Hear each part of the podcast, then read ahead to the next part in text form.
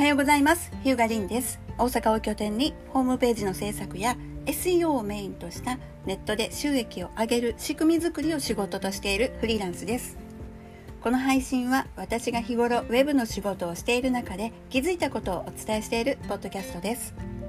Apple Podcast、Google Podcast、Spotify などで配信をしていますのでぜひフォローして次回も聞いていただけると嬉しいです。ご意見ご感想ご質問は私の Twitter リンアクア RIN アンダースコア AQUA 宛てに DM リプライいただけると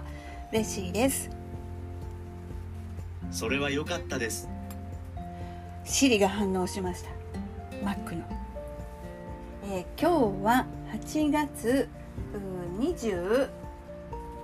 日水曜日ですね。えっ、ー、と今日もですねちょっとネットで、え見かけた気になる SEO 記事マーケティングの記事をご紹介したいなと思います。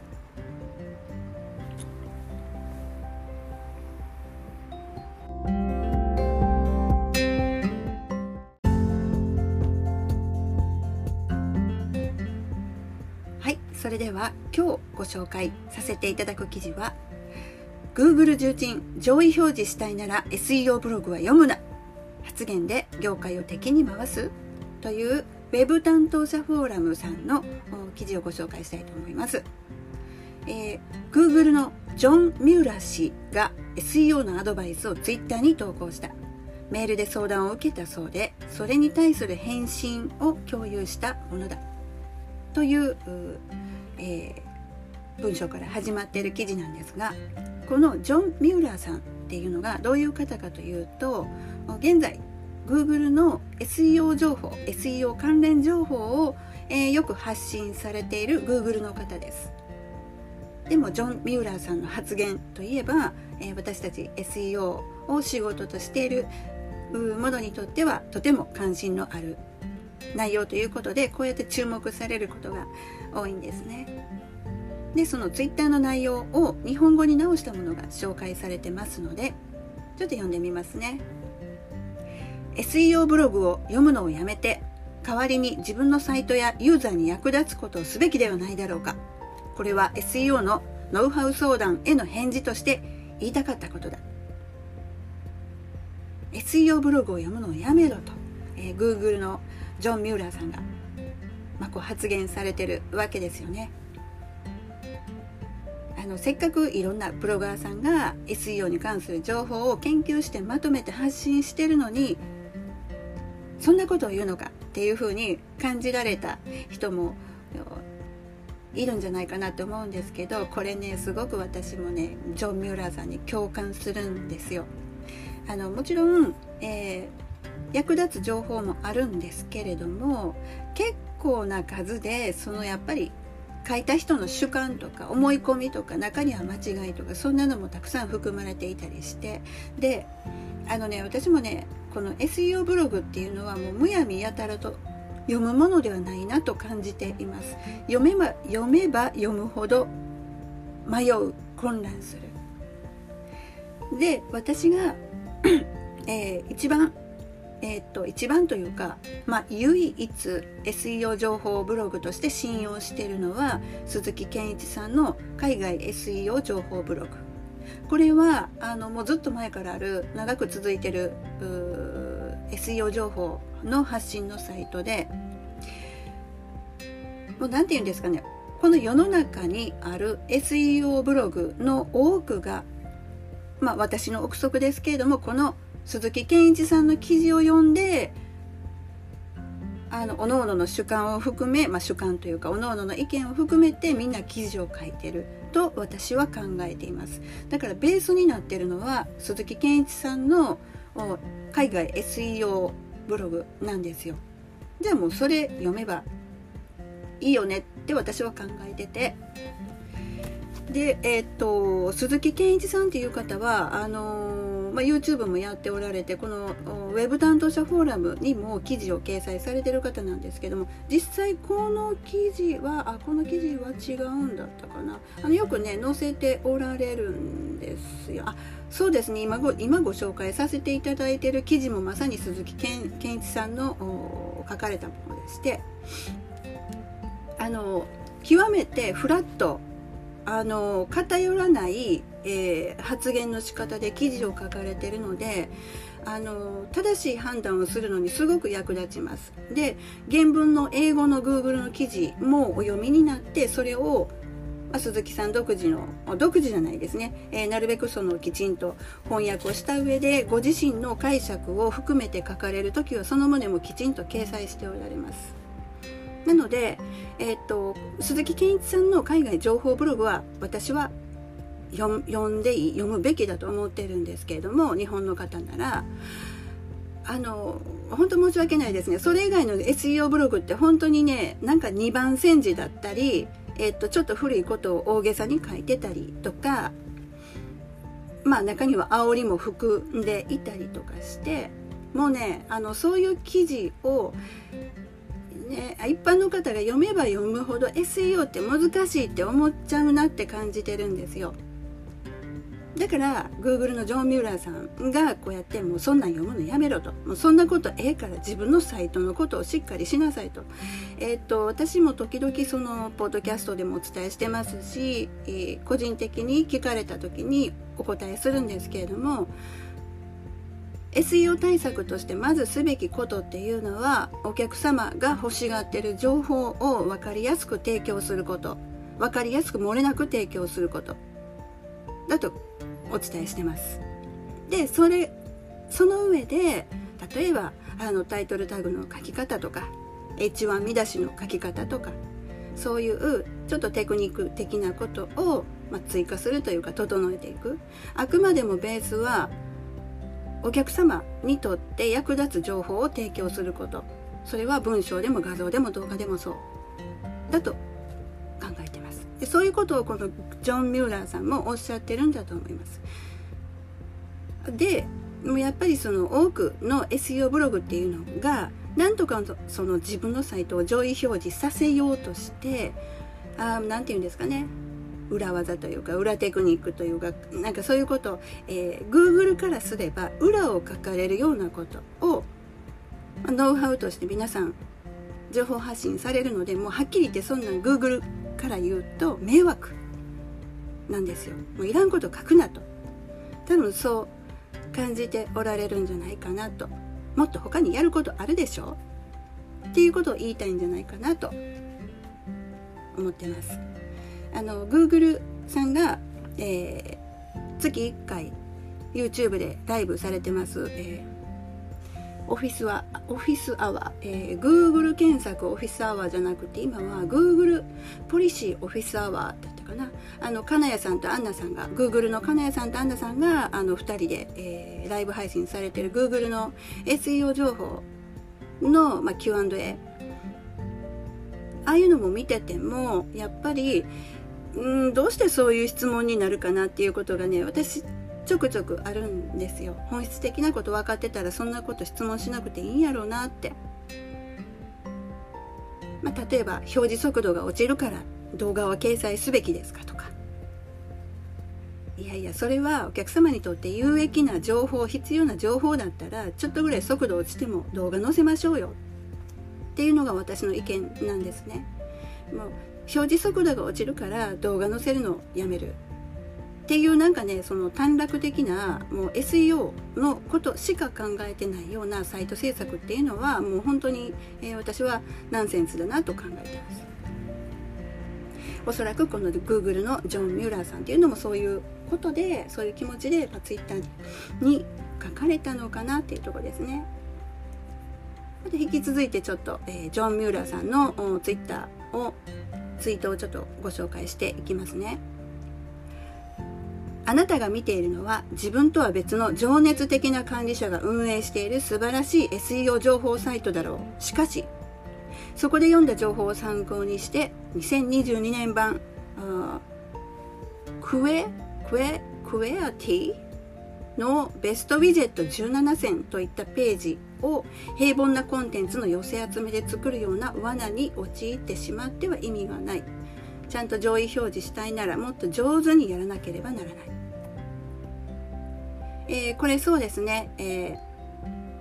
まあ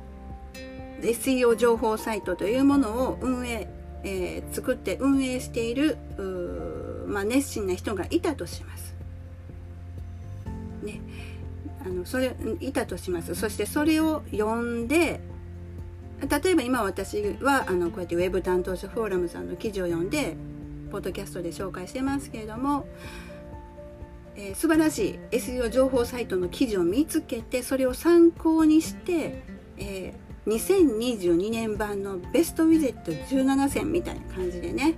えー、今度それをそこから取ってきた情報を集めて自分の記事に作って作り変えてしまう。悪いことではないんですけれども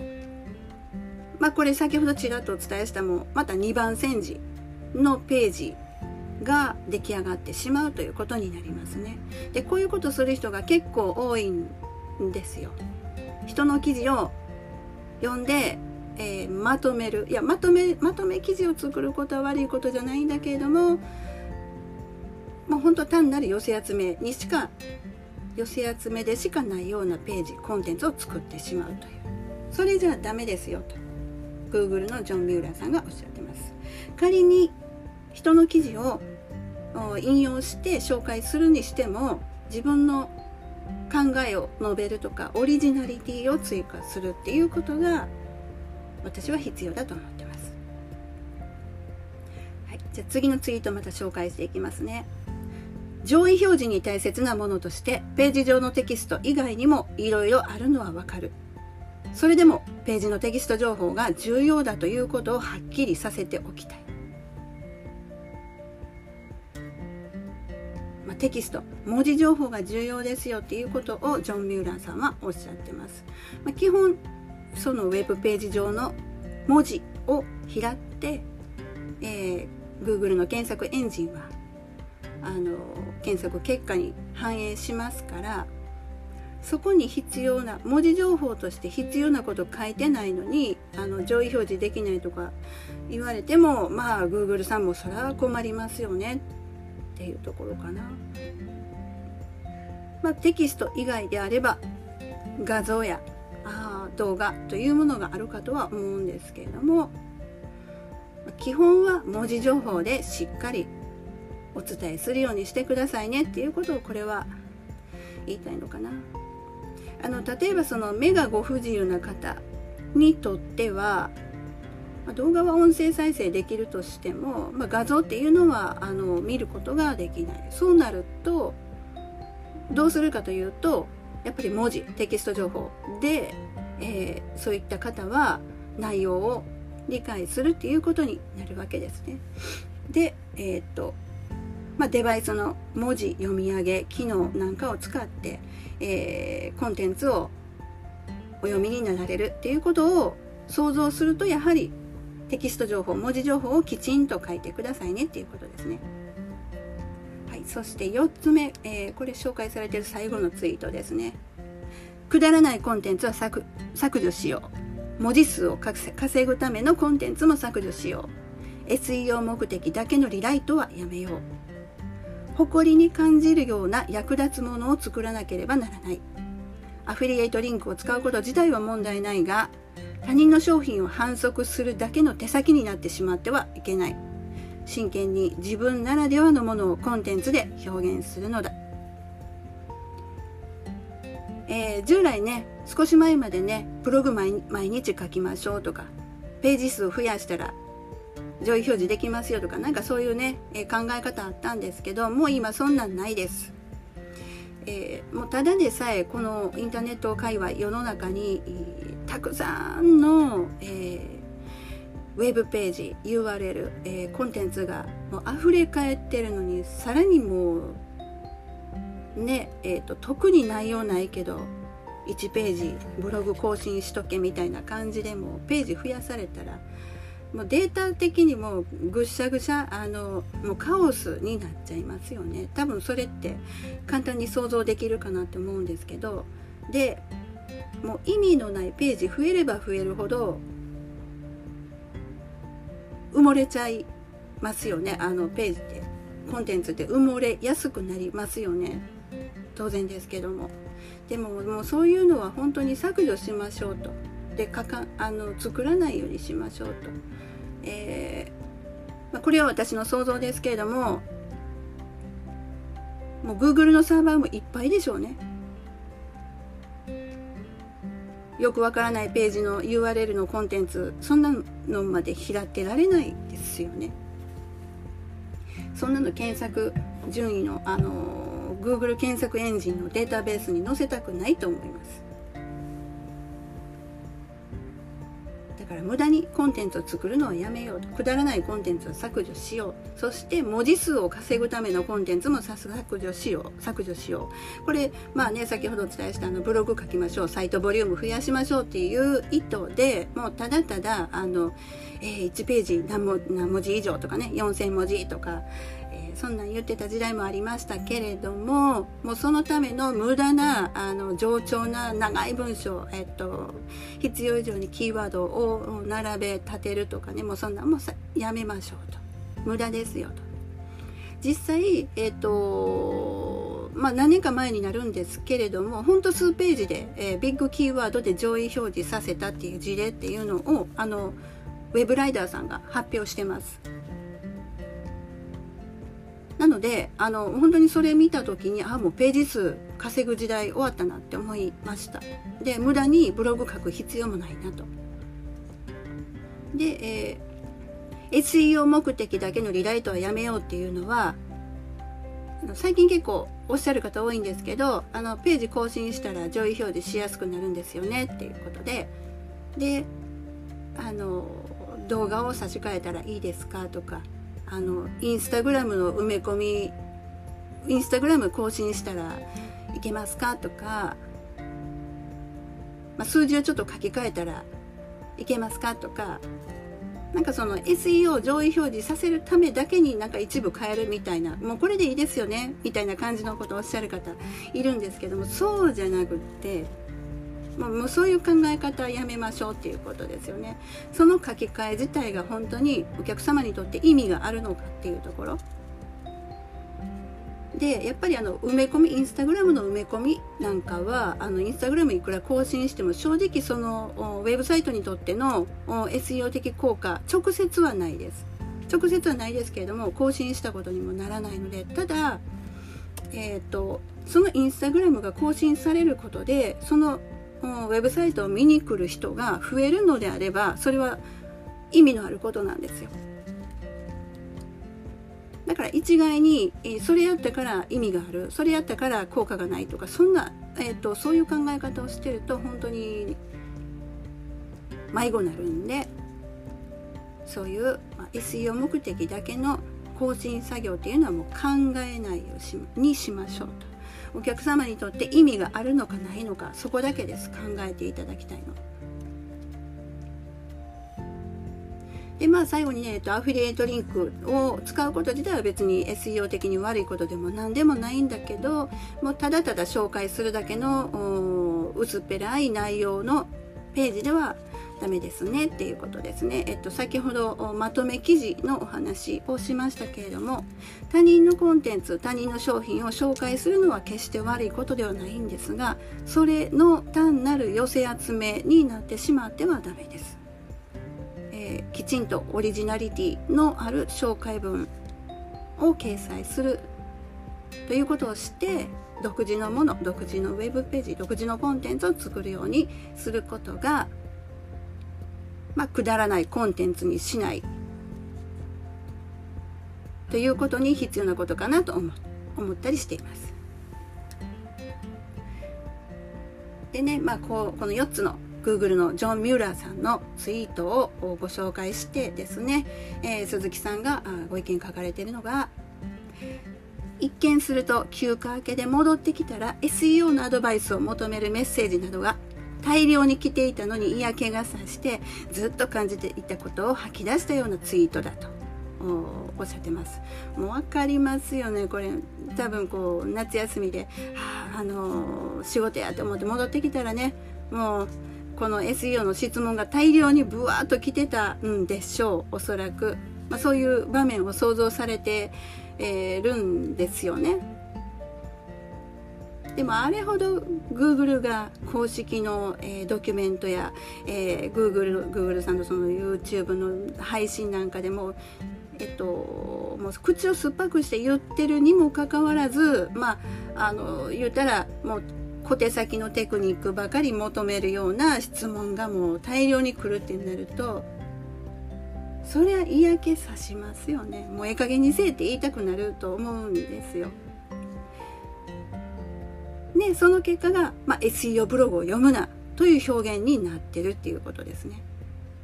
人によっては Google と協力して検索を盛り上げている SEO 業界を敵に回すのかと思う人もいるかもしれないしかしこの発言は SEO ブログを否定しているわけではないだろうそうではなく自分が誇りと熱意を持って打ち込める独自性のある情報に真剣になることが本質だと熱く語っているようにも思われる。本当そうですよね。あのもうその小手先のそのね裏技みたいなねあのこうやったら上位表示できますよみたいなそういうのはもうもうどうでもよくってもうそういうそういう情報じゃなくって、ね、自分が独自性のあるあの熱意を持って作った伝えようというその自分の伝えたい情報を伝えようというその真剣な気持ちで作ったコンテンツそっちに力入れましょうよっていうことを Google ジョン・ミューラーさんはおっしゃってるんだと。本当にそう思いますね。ある意味このメッセージ自体がミューラー氏にとって熱意を持って世の中のウェブ担当者やブロガーに届けたい情報だとも言える。こうした姿勢で情報に取り組むのだ。ということをミューラー氏は自らの行動で示しているのではないだろうか。で締めくくられています。なのでね、えー、人様のコンテンツをちょろっと引用してパパッとサクッとまとめページを作ってさあそれでアクセス集めよう集客しようとかそういうえ薄っぺらい考え方ではなく、えー、皆さんがその自分独自の、えー、熱意を持って、えー、記事を書いてで見てほしい人に届けるそういった姿勢でぜひ取り組んでくださいと。でお客様や受け取る側にとって本当に欲しがっておられる求められている情報であればそれは上位表示するように Google も取り組んでますよと。私はそういうふうに理解してます。あの Google を信じてます。本当にユーザーさんが欲しがっている情報を適切に見つけることができる仕組みにしている